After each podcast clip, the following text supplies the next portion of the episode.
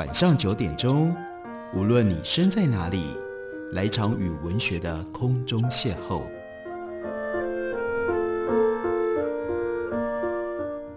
杨照谈书，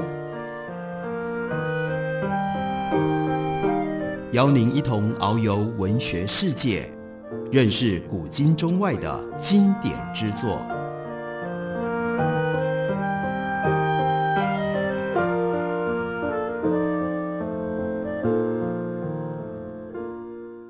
各位听众朋友，大家好，欢迎收听杨照谈书。本节目于台北广播电台 FM 九三点一，每个星期一到星期五晚上九点为大家播出。我是杨照。在今天的节目当中，要为大家介绍的是蔡世平的最新散文集《我父亲》。这本书有一个副标题叫做《那么老派，这么多爱》。蔡世平自己已经过了六十岁，他的父亲超过九十岁了，所以用这样的一种特别的观点，特别的人生的阅历。蔡世平记录了他的父亲，讲他跟父亲之间的感情，同时也讲父亲曾经走过的那样的一个大时代。蔡世平记录父亲是用这样的笔法，他说：“父亲老了之后，体力精神不济，我们父子交谈的次数少了很多。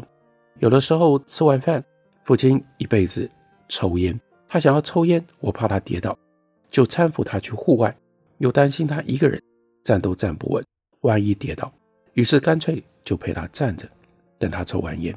他真是老了，站在建筑物的角落，全身颤巍巍，起个风都觉得他会被风吹倒，连点烟这轻易的动作，他都点得颤巍巍了。蔡志平自己不抽烟，但陪父亲抽烟，父亲会示意要我离远一点，我的确会站在稍微远一点的地方，或者是上风处，静静的。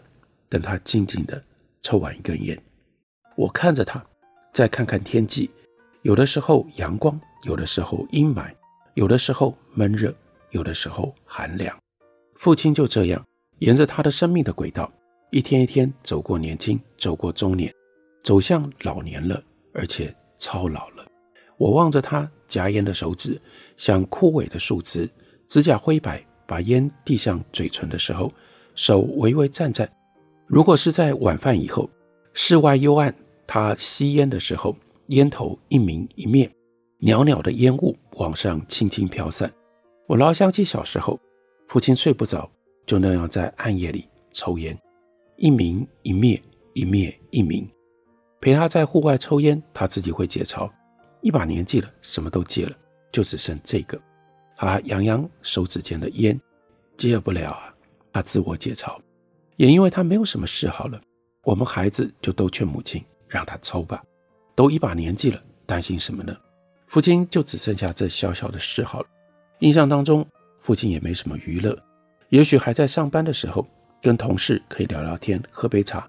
午休时分，走到办公室外，一块抽烟晒太阳，试试年轻同事的新摩托车，有人带了相机，咔嚓咔嚓，留下几张照片，让我们子女才可以一窥。父亲在没有退休之前，中年之际，大概的一些上班生活的模样。他看起来疲惫，但似乎还算开心。但他始终是没有什么娱乐的男人，薪水就那么一丁点，还要靠母亲居家做零工，或出门去工厂打工来贴补家用。父亲如果还有一些想要的额外娱乐活动，那不就等于压缩我们生活的开销？所以到头来他会更辛苦。所以他被迫就只能享受一点点吸烟的嗜好吧。虽然他一个人坐在那，孤零零吸烟的神情，看来也不怎么快乐。他比较尴尬的是，他同时要我们小孩不抽烟，但他自己呢是坏示范、坏榜样。蔡世平长子没有养成抽烟的习惯，还好，但两个弟弟呢，相继都还是抽了烟。有的时候做哥哥的就看到父亲跟两个弟弟。三个人呢，站在室外抽烟，会觉得这个画面很突兀，可是看着看着，却也心头一阵温暖。还好两个弟弟偶尔可以陪他抽根烟，让他不至于觉得连最后保有的一丁点嗜好，也都那么样的孤单。我寂寞的时候会选择读读书，出门跑步，一个人逛逛画廊，去书店翻杂志。我应该感谢我父亲，在他中年以后，每每心头落寞，会想跟我聊聊天的时候。看我坐在那里读书，他也许就取消了心里想说话的按键，默默坐在一旁，或者是走出户外，一个人抽烟。他不能打扰他逐渐长大、越来越有自己心思的儿子，在书的世界里周游的权利。多年之后，我望着他颤巍巍的身躯，默默的抽烟时，总回想起那时候他转身走向室外抽烟的身影。当下，那个时候，我不是没感觉，但我总想。哎呀，我很忙，我忙着冲向未来，我忙着在知识浩瀚的汪洋里奋力的求泳，以后再找时间吧，再跟他跟我父亲聊吧。就这样过了他的中年，他的初老，到他的高龄，而我却依然发现我很忙，我忙于我自己的家，我忙于女儿的诞生，我忙于夫妻之间的摸索前进，我忙于自己在走过青春之后，步入中年。步入初老的慌乱，我再回头，还好，我是幸运的，父亲仍然在，他老皱的脸庞仍笑着我在小时候看到的笑容，仍念着我年轻的时候听到的呢喃。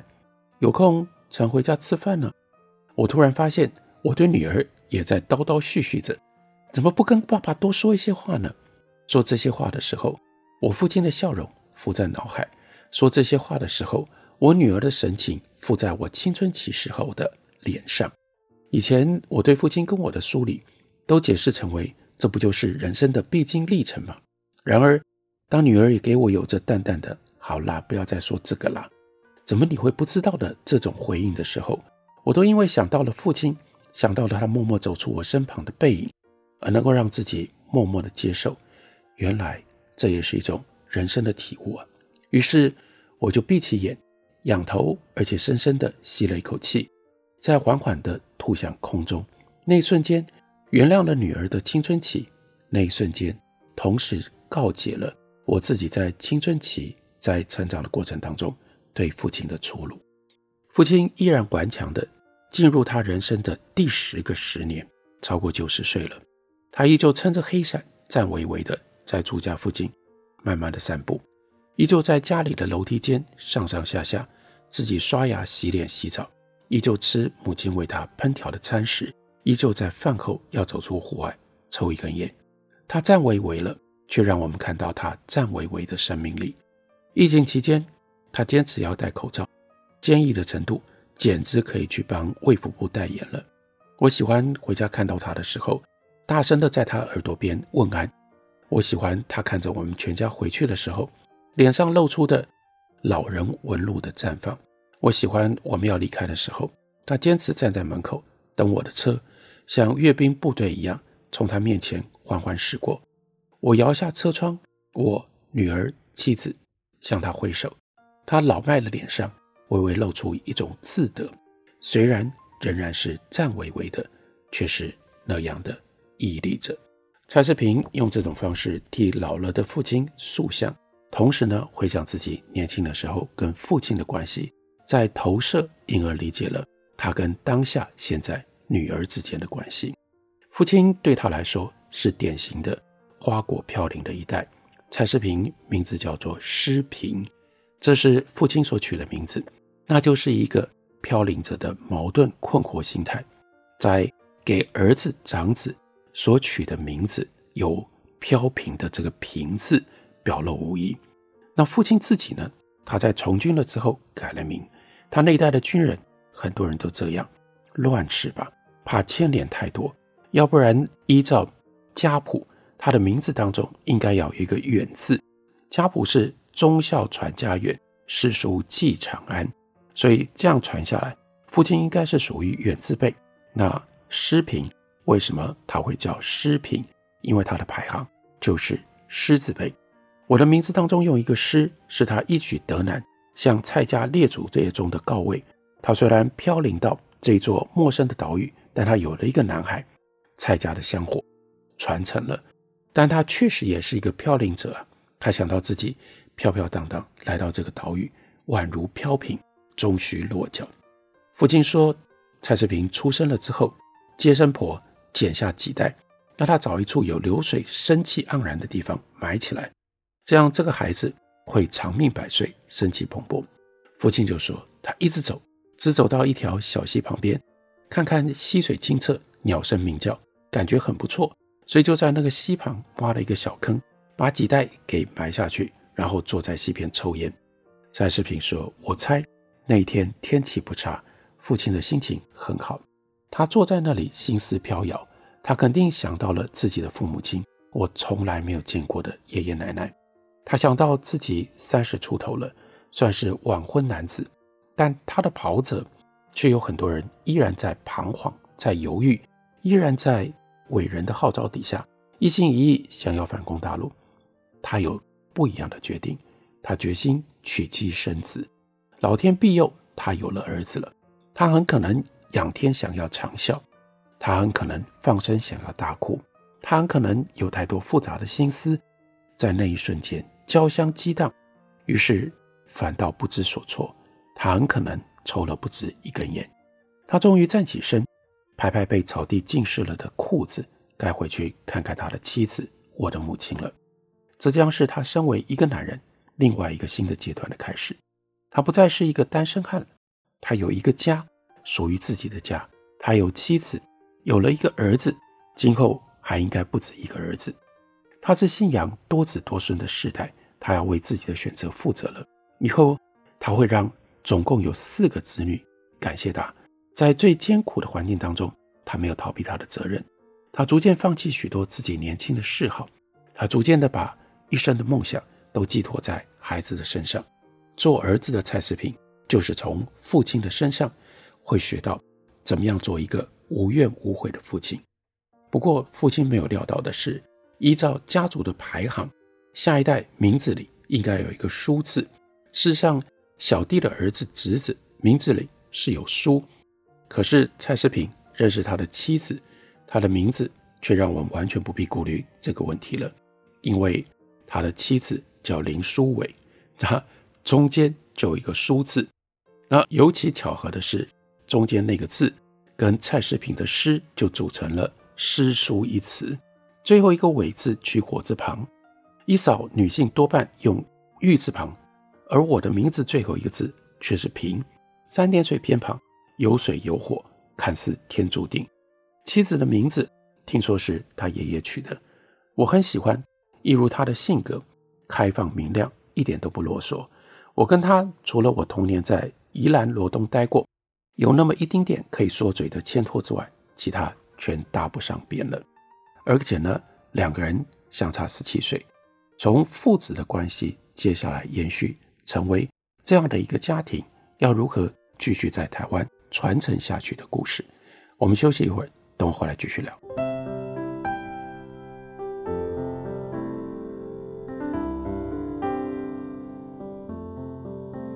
听见台北的声音，拥有颗热情的心，有爱与梦想的电台，台北广播 FM 九三点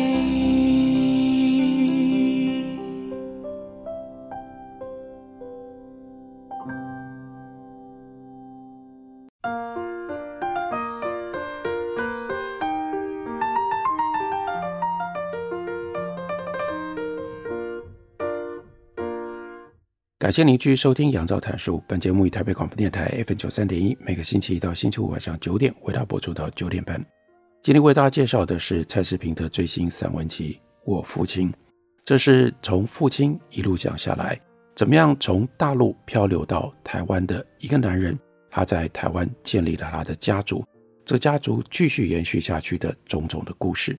所以蔡世平就讲到了他和他自己妻子林淑伟之间的故事。我们两个人相差十七岁，确实如同我后来的丈母娘知道我们要在一起的时候很惊讶的反应。她大你十七岁，她单身，她不会结过婚吧？还是她在哪里有问题呢？丈母娘疼爱女儿，这个反应很正常。还好她疼女儿，女儿爱母亲，也就只能够跟拍了。不过事后证明，丈母娘对我是爱屋及乌的，关键在于岳父。那个时候，我未来的岳父已经是相当成功的台商，活跃于上海。他年轻的时候是文青，可以写诗写散文，还对美术陶艺感到兴趣。因为是长子，必须扛起大家庭的生计，最后选择了经商，走出了台湾，先去东南亚，再转往上海。或许是他成为文青的某一些缺憾吧。他知道自己的小女儿爱上了一位老文青，同样爱屋及乌。他大力替我辩解，年龄不是问题，这对他来说并不容易，因为他和我的岳母是青梅竹马，专科同校，是标准的校对。很年轻的时候，两个人就决定要携手同行。对我这样一个浪荡人海、过了适婚年龄很久的男人，我的岳父肯把女儿交给我，当然是心存感激的。岳父只长我十岁，称兄道弟的年龄差距却意外的变成了翁婿，连带的连我的一些年龄仿佛的朋友，遇到了我的岳父，也都很难以适当的称呼。最后多半都称之为叫林叔，叫林伯太老，叫林兄，唉，会让蔡世平太尴尬了。可以想见，我父亲当年跟我外公见面的时候，那种年龄差距不大，竟然在辈分上出现长幼的位阶，的确很尴尬。小的时候，我父亲跟着母亲带我们回外公外婆家，印象里父亲总是安安静静的笑着，语言不通，父亲是湖北人。母亲是客家人，那这是话少的原因。年龄相距太近，使得外公没有办法完全把我父亲当晚辈看。我父亲同时对一位只差十来岁的岳父也矛盾在父兄之间，有那样的尴尬。好在我外公家族庞大，人口众多，过年过节满屋子都是人，大的喧哗，小的吵闹。外公跟父亲真正讲上话的时间不多，唯有打四色牌的时候。才密集相处几个小时以上，但打牌嘛，话多不多就不重要了。让外公能够赢牌开心，这才比较重要。这是晚辈如我父亲这些女婿们他们应该做的事。蔡世平接着对照，我和岳父还好，两个人之间当然不会有语言的障碍，年龄差距不大，反而话题很多。岳父开朗，见识广，爱交朋友，连我的朋友都跟他称兄道弟。人的际遇很奇特，我跟父亲某一种属于父子之间的隔阂，却在跟岳父如兄如父的翁婿关系里得到了补偿。又因为跟岳父的关系好，在他对女儿的感情上，我又回填了对父亲比较不能了解的体悟，因而更为拉近了和父亲的感情。而我的父亲是在跟我岳父这一位小他二十几岁的亲家公身上。一则看到了他长子竟然重复了他跟我外公的年龄差距不大这种翁婿的模式。另外最重要的是，岳家是我父亲的几个孩子里唯一因为姻亲而跨出去的本省外省的联姻。从此我父亲一个人来台，透过婚姻，他穿越了客家闽南一层一层族群的篱笆，而这不就是他的故事吗？他的故事同时也是台湾。在那样一个大时代当中，我们所创造出来的特别的故事。不过，这样的一个故事联系到父亲跟岳父，在书中还有带着凄凉意味的续篇。这个续篇里面，蔡世平就说：“我岳父七十岁的那年冬天走了，我父亲母亲强撑着身体想要送他一程，但两家子女都劝阻了。我父亲九十一，母亲八十了。”都比岳父年长，父亲母亲就请了大舅，他的大舅就是许信良。那岳父生前因为我的婚姻而结识了的这些姻亲的好友，让许信良代表家族长辈上山去送最后一程。